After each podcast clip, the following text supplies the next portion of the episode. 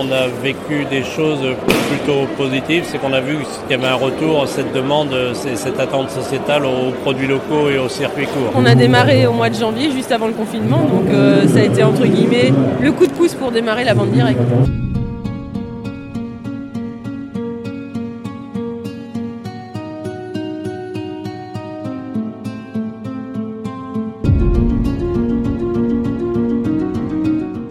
Des rassemblements à risque, ils sont naturellement protégés de l'épidémie. Mais comment vivent les agriculteurs depuis le début de la crise? Je suis Laurent Gaudens, journaliste à la Nouvelle République et Centre Presse. Avec ce podcast dans l'œil du coronavirus, je vais vous raconter au jour le jour la vie au temps de la pandémie et l'impact qu'elle a sur notre quotidien entre Poitiers, mon lieu de travail, et Châtellerault, mon domicile.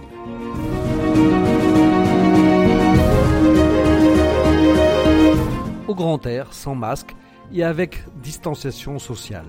C'est le sort de tout agriculteur qui se respecte. Et s'il n'attire pas toujours, il a pu faire des envieux avec le Covid. Alors comment ont vécu les paysans et producteurs locaux depuis le début de l'épidémie? C'est ce que j'ai voulu savoir en allant à la rencontre de plusieurs d'entre eux à l'occasion de la Ferme Saint-Vite, la manifestation autour du monde rural organisée le week-end dernier au parc des expositions de Poitiers. Donc, je suis avec euh, Michel Caillé, qui est euh, président de la ferme Saint-Vite, qui s'est euh, tenu ce week-end à Poitiers au parc des expositions.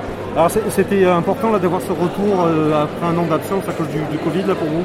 Ah bah absolument, nous il y avait un, réel besoin, une réelle attente des organisateurs, des éleveurs pour cette manifestation, parce que donc on avait annulé la manifestation de 2020, donc c'est vraiment c'est un bonheur de se retrouver et on voit qu'il y a une vraie attente également du côté du public comment on a vécu alors Parce que vous, vous êtes euh, agriculteur aussi, euh, du côté de Vivonne.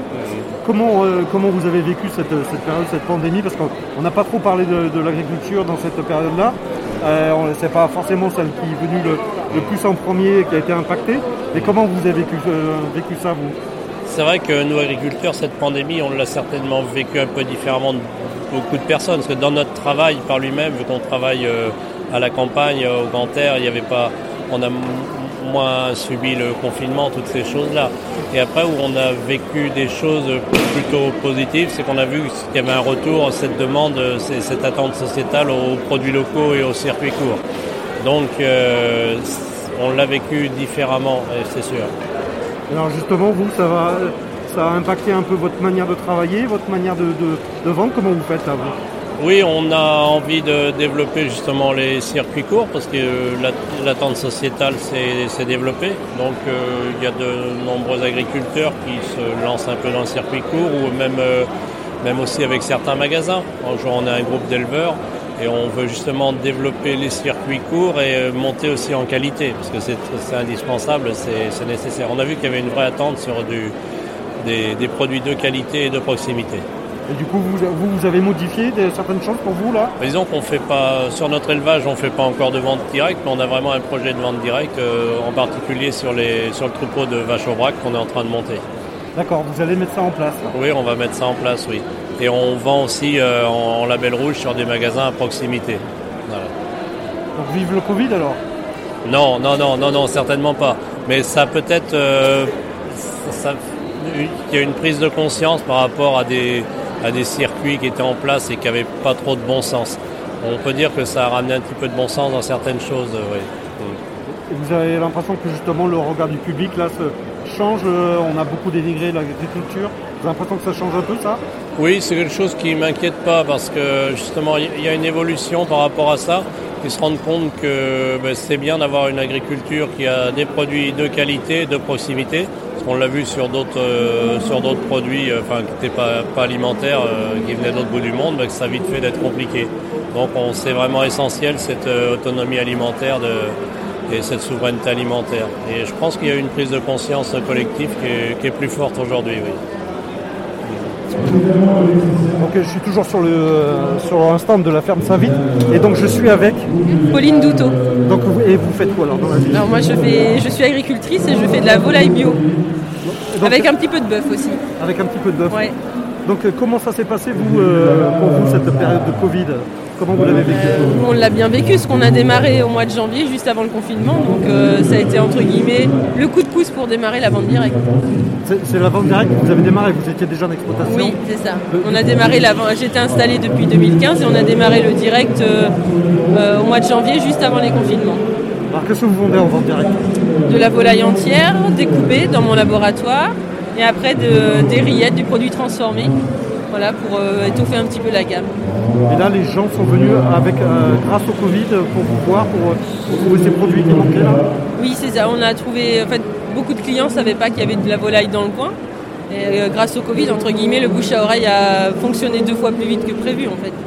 Donc après, on, a, on se fait une bonne clientèle euh, régulière. On peut, on peut le dire grâce au Covid, oui. Ça. Parce que vous, insta- vous êtes installé où là, vous? De- dans le sud de la Vienne, à à peu près 30 km au sud de Poitiers, à côté de Coué. Donc là aussi, le fait que les déplacements étaient limités, ça a forcé un peu les gens à chercher Ouais. euh, des solutions euh, De au proximité. plus près, quoi. Oui, c'est ça. Ouais, exactement. Et alors, on, on dit que be- beaucoup sont, euh, sont repartis avec l'ouverture des commerces et tout. Vous, comment vous avez fait alors? Vous avez gardé votre, Une votre clientèle? Une partie des clients euh, sont repartis, oui, mais euh, je pense que d'autres apprécient de venir à la ferme et directement chercher aussi aux producteurs. Et je pense que le contact est aussi important. On a gardé quand même une bonne part de clientèle. Après, on peut- il y en a d'autres, oui, par, euh, par le fait que ce soit plus facile d'aller dans les commerces, ils trouvent tout sur place. Ils ont moins le temps que pendant le Covid. Mais après, on a quand même gardé une bonne part de, de- de clientèle. Faut- voilà. Faut- je pense qu'on s'en est bien sorti. À, à voir si ça va continuer. Et là, pour, vous, ça va entraîner d'autres modifications d'autres, Ça va être une autre démarche à cause de, de tout ça Ou de, comment vous voyez Je pense qu'il va, il va peut-être falloir faire, euh, refaire un peu de communication, parce que du coup, euh, c'était beaucoup de, de bouche à oreille. Maintenant, il faut peut-être se pencher un peu plus sur euh, de la pub, sur euh, peut-être un site internet, je sais pas. Voilà, il faut, il faut se réinventer chaque jour un peu pour garder sa clientèle et, et continuer de se faire connaître. Voilà, c'est, un challenge, un autre. C'est l'objectif. Ouais, voilà, c'est ça. Pouvoir, pouvoir vendre toute notre production, c'est, l'objectif. On veut pas grossir, on veut juste vendre ce, qu'on a, ce qu'on a fait.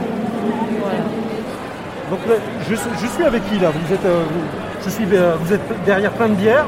Oui, C'est bon signe? Oui, c'est bon signe, ça va, tout va toujours bien. Laura Olivier, artisan brasseur euh, à Salles, c'est dans les Deux-Sèvres, près de Saint-Mexan-l'École. D'accord. Et alors, vous, ça va, ça va là, comment, comment se passent les ventes alors? Bah, les ventes se passent bien, il y a beaucoup de monde, beaucoup de personnes intéressées, des brasseurs amateurs aussi qui viennent discuter un petit peu brassage avec moi. Et puis euh, bah, on est plutôt assez fiers aussi de pouvoir présenter notre projet de culture de houblon. En fait on cultive depuis deux ans notre propre houblon euh, et par- euh, petit à petit on va intégrer cette matière première dans- dans nos bières. Ce qui n'était pas le cas jusque-là. Alors euh, sur le houblon, non, on n'était pas producteur. Sur le sur l'orge, on travaille avec le lycée agricole de Mel, qui nous fait aussi euh, l'orge de brasserie, un agriculteur dans le Touarcé. Donc on est sur une vraie production locale, mais maintenant on va aussi avoir, euh, en plus des houblons français qu'on avait déjà, des houblons alsaciens et de la Loire-Atlantique, on a maintenant aussi euh, la possibilité d'intégrer petit à petit euh, cet élément de notre culture. Alors, cette dynamique-là, euh, elle est née comment? Elle est née aussi pendant le confinement? Comment vous avez vécu ça? Euh, non, alors pour nous c'est beaucoup plus vieux que ça en fait. On, a, on est installé depuis bientôt 9 ans comme artisan brasseur. On a toujours eu la culture de faire une bière de terroir. Donc bière de terroir ça veut dire sélectionner des matières premières qui sont vraiment euh, issues euh, du coin. Et en fait pour nous c'était logique euh, de, dès qu'on a pu avoir ce, ce petit bout de terre sur lequel on pouvait tester la culture du houblon, on l'a fait euh, comme ça. Pour nous le confinement ben, ça a rapproché certains consommateurs de, de nos productions mais euh, pour nous, le, le projet, il est, il est bien plus, plus vieux que ça. Avec le confinement, vous avez vu de nouveaux clients euh, Oui, Ouais. il y a de nouveaux clients qui sont arrivés, notamment sur les réseaux des AMAP ou des, des marchés de producteurs ou des magasins de producteurs. Il y a eu davantage de clientèle, oui. Ça, c'est certain. Et de la clientèle que vous avez réussi à fidéliser euh, par la suite ou Oui, aussi. Puis des, aussi de nouveaux clients en vente directe. Là, on a déménagé, nous, il y a deux ans, dans une, une ancienne étable qu'on a restaurée pour la brasserie. Et auparavant, on n'avait pas le même type de local. Maintenant, on a la possibilité d'accueillir des gens sur place. Et sur la vente directe, on a aussi de plus en plus de passages, même si on est un petit peu paumé dans les Deux-Sèvres. D'accord. Et, et- et par rapport justement à l'avant-crise, vous vous situez comment par rapport à ça? Vous avez augmenté votre production là? Alors l'augmentation de la production, elle n'est pas euh, forcément liée à, ça, elle est liée au projet, au dimensionnement. C'est que là, le déménagement nous a amené à avoir euh, une possibilité de produire un petit peu plus. On a investi dans deux fermenteurs supplémentaires. Donc forcément, on essaye de faire en sorte de, faire suivre la production. Ça nous a permis, euh, surtout nous, d'étendre la gamme de, de nos bières. Ça faisait longtemps que mon mari, qui brasse depuis euh, 20 à 30 ans maintenant avaient d'autres idées, mais on n'avait pas la possibilité de le faire. Là, on a du matériel et un local qui nous permet, donc on a un petit peu étendu la gamme de nos bières. tout est en bio depuis le, départ, mais on continue dans cette dynamique-là. Vous faites aussi beaucoup de ventes directes? Oui, on essaie au maximum. On a depuis le début été soutenu par de, nombreux consommateurs à travers les, AMAP. Donc ça, c'est des circuits sur lesquels avec lesquels on fonctionne toujours beaucoup et on y tient. On a aussi développé tout un réseau de, magasins de vente qui, euh, et des petites épiceries aussi dans certaines communes des Deux-Sèvres qui se sont euh, tournées vers nous, en fait, qui nous ont appelés, qui, ont appris à connaître nos produits. Et en fait, c'est même eux qui, viennent vers nous aussi maintenant à la recherche de ce produit de terroir. Vous pensez que cette crise, justement, peut changer un peu le rapport euh, du consommateur au producteur Alors, c'est un peu difficile comme question. On a eu le sentiment pendant, pendant les confinements qu'il y avait vraiment cet engouement. On constate aussi qu'il y a des personnes qui ont juste profité de, trouver quelque chose à côté de chez eux, mais qui maintenant ont bien vite oublié, maintenant qu'ils sont repartis euh, dans leur train-train quotidien. Pour d'autres, euh, il y a quand même une réflexion plus profonde. Et du coup, ça les amène à réfléchir davantage à la qualité de ce qu'ils achètent et à l'impact humain derrière, euh, derrière la production. Quoi. Oui, il y a une réflexion. Après, en acte de consommation, c'est pas toujours aussi évident que ça de, le, quantifier en tout cas. Donc, Là, je suis revenu sur euh, le stand de vente de jus de pomme, c'est ça? Oui, c'est ça, pomme, poire et jus. Donc je suis avec madame Pasquinet, Marie-France. Marie-France, donc vous êtes installée où vous? Alors moi je suis agricultrice euh, tout, au nord de la Vienne, à Vélèche, à 13 km au nord de Châtellerault. Sur une exploitation, euh, une petite exploitation de 52 hectares, où il y a 160 mères brebis, 2 hectares de verger, pommes et poires, et euh, qu'on transforme et qu'on vend euh, au détail ou en grande surface. Et à côté de ça, je fais de l'hébergement à la ferme avec quatre chambres d'hôtes, euh, trois épis, gîte de France et un logement insolite dans un pigeonnier, quatre épis, un grand gîte de 10 personnes, trois épis aussi, et je suis la dernière femme vache de la Vienne. La dernière, il n'y en a plus après derrière vous Bon d'accord. Voilà. Donc j'imagine que tout ça, ça a été sacrément impacté par le Covid et les confinements différents. Là, ben, comment vous avez passé le cap? Ouais, la partie, euh, la partie hébergement, ça, ça a été très très compliqué, à la fois euh, physiquement et psychologiquement, je dirais, parce que euh, on n'avait aucune visibilité, on savait pas trop ce qui allait se passer, pas se passer. On est passé du confinement où on n'avait plus le droit de travailler à tout tout d'un coup.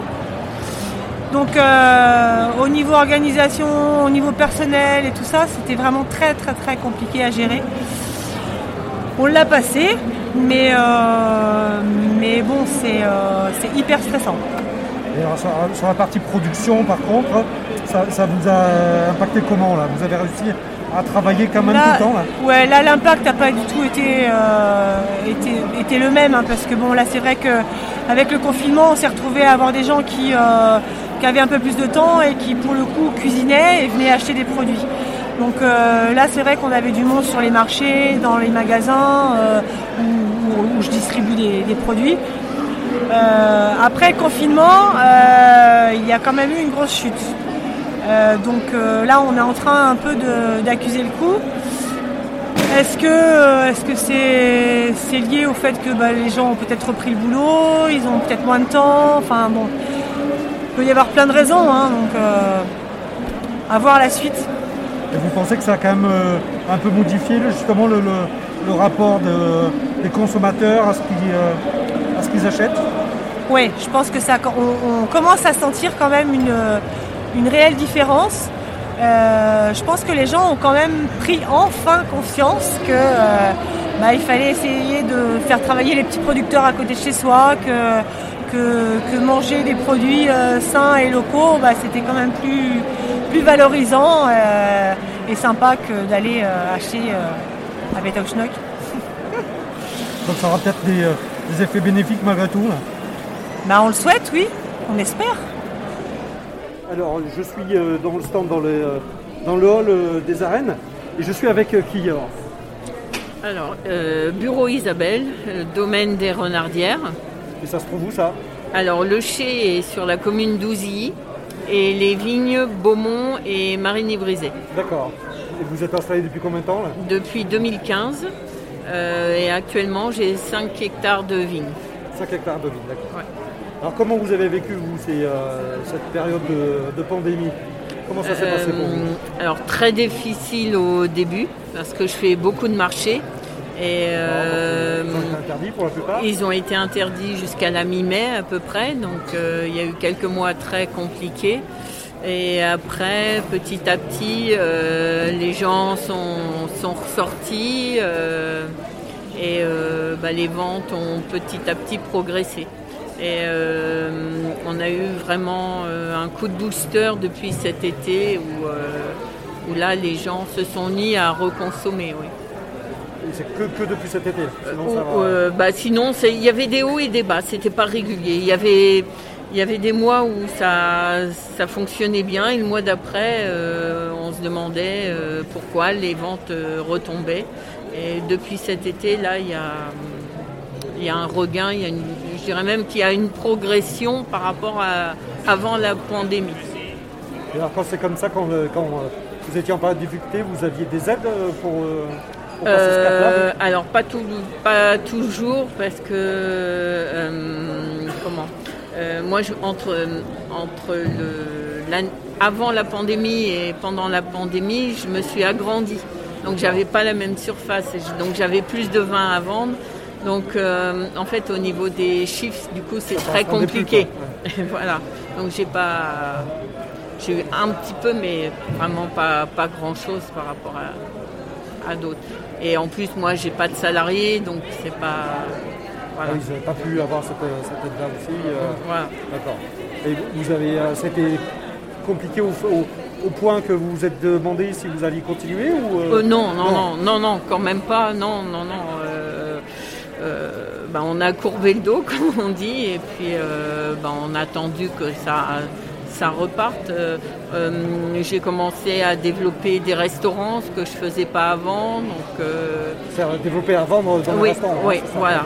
Donc, De- de- beaucoup ont été fermés aussi, donc Oui, oui, mais depuis la reprise, Ouais.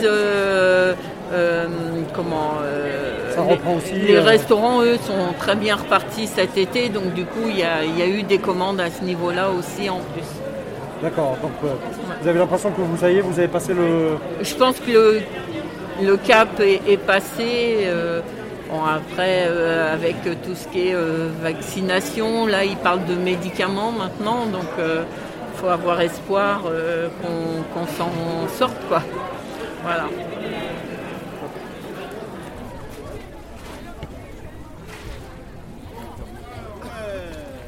Bonjour. Je peux vous embêter une petite minute? Oui, il n'y a pas de clients. Alors vous, vous, êtes, euh, présentez-vous. Alors moi c'est Jean-Frédéric Granger, donc je suis à Céléveco dans le 86. On est à 30 km au sud de Poitiers. Et donc et vous faites quoi alors sur Donc. votre euh, exploitation? Donc nous on est éleveurs de chèvres, on a 95 hectares, on est en bio depuis deux ans et donc on a 300 chèvres, on transforme une partie du lait et le reste est livré à la laiterie, on est mixte. Et après on fait hein, des transformations à base de viande de chèvre, donc saucisson, pâté. Et là on fait de la transformation en diversification aussi des pâtisseries, donc on fait cannelé et flan au lait de chèvre. D'accord. Alors c'est quelque chose que vous avez continué à faire malgré la pandémie. Comment ça s'est passé pour vous? Ah, nous, ça, on s'est jamais arrêté de travailler. On a toujours. euh, Donc, on travaille en circuit court. On est à 50% remise directe consommateur final et 50% avec un intermédiaire. Donc, on est sur les marchés. euh, Il y a que pendant la pandémie, il y a que deux marchés qui ont été supprimés. C'est les marchés de Poitiers. Autrement, tous les petits marchés de campagne ont fonctionné. Nous, on a toujours travaillé. euh, On a livré nos restaurants, pas les restaurants, nos épiceries. On travaille beaucoup avec des épiceries, des petites épiceries de campagne. Ça vous a permis aussi de vous faire euh, connaître, d'avoir une autre clientèle ou comment Ah, sur les marchés, oui, ça a développé la clientèle pendant la pandémie. Et, et des, des gens que vous continuez toujours de voir ou pas? Il y a une petite partie qui est restée, mais pas tous. Une petite, simplement. Oui. Et ils sont partis où les autres? Ils sont retournés à la grande distribution. Et alors c'est que vous n'avez pas réussi à les convaincre? Eh ben, je sais pas, l'appel de la grande distribution, ils pensent que c'est moins cher et la facilité, le... c'est compliqué. Vous, ça, va- ça vous a donné d'autres idées, non euh, de, de vente, de démarchage, comment euh, Alors, donc, on a des nouveaux moyens de vente. Là, on est sur le Drive Fermier 86, là, qu'on a mis en route au mois de, avec la Chambre d'agriculture au mois de, de juin. et alors, ça, marche comment ça? Et c'est à développer. C'est pas, Pour l'instant, c'est pas concluant encore ça démarre bien, mais il faut développer, il faut qu'on fasse plus de paniers par semaine pour que ça soit euh, objectivement bien rentable. D'accord. Et vous, c'est euh, c'est un levier que vous espérez euh, Alors moi j'espère, oui, oui, parce que dans le coup pour moi c'est déjà pas mal, mais pour que tout le monde travaille, pour que tous mes collègues travaillent, il faut, il faut qu'on ait plus de paniers. Parce qu'il y en a d'autres qui ont plus souffert que vous là Plus souffert, euh, je sais pas, mais les, les gens qui travaillent qu'avec de la restauration, ça a été compliqué. oui. Donc il faut pas, il faut pas avoir ses œufs dans le même panier comme Non, on n'a pas tous les œufs dans le même panier.